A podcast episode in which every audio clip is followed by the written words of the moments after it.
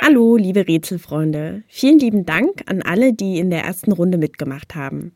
Herzlichen Glückwunsch an den Gewinner.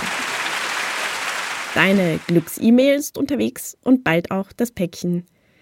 Jetzt schnell noch die Lösung für all diejenigen unter euch, die vielleicht verzweifelt nach den Lösungen gesucht haben.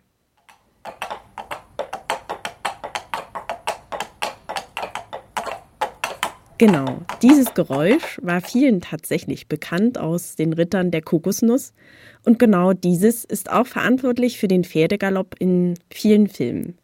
Aber welcher Musiker wurde vor über 100 Jahren in der Straßenbahn in Dresden von seiner Liebhaberin erschossen. Jetzt haben wir einen Grab.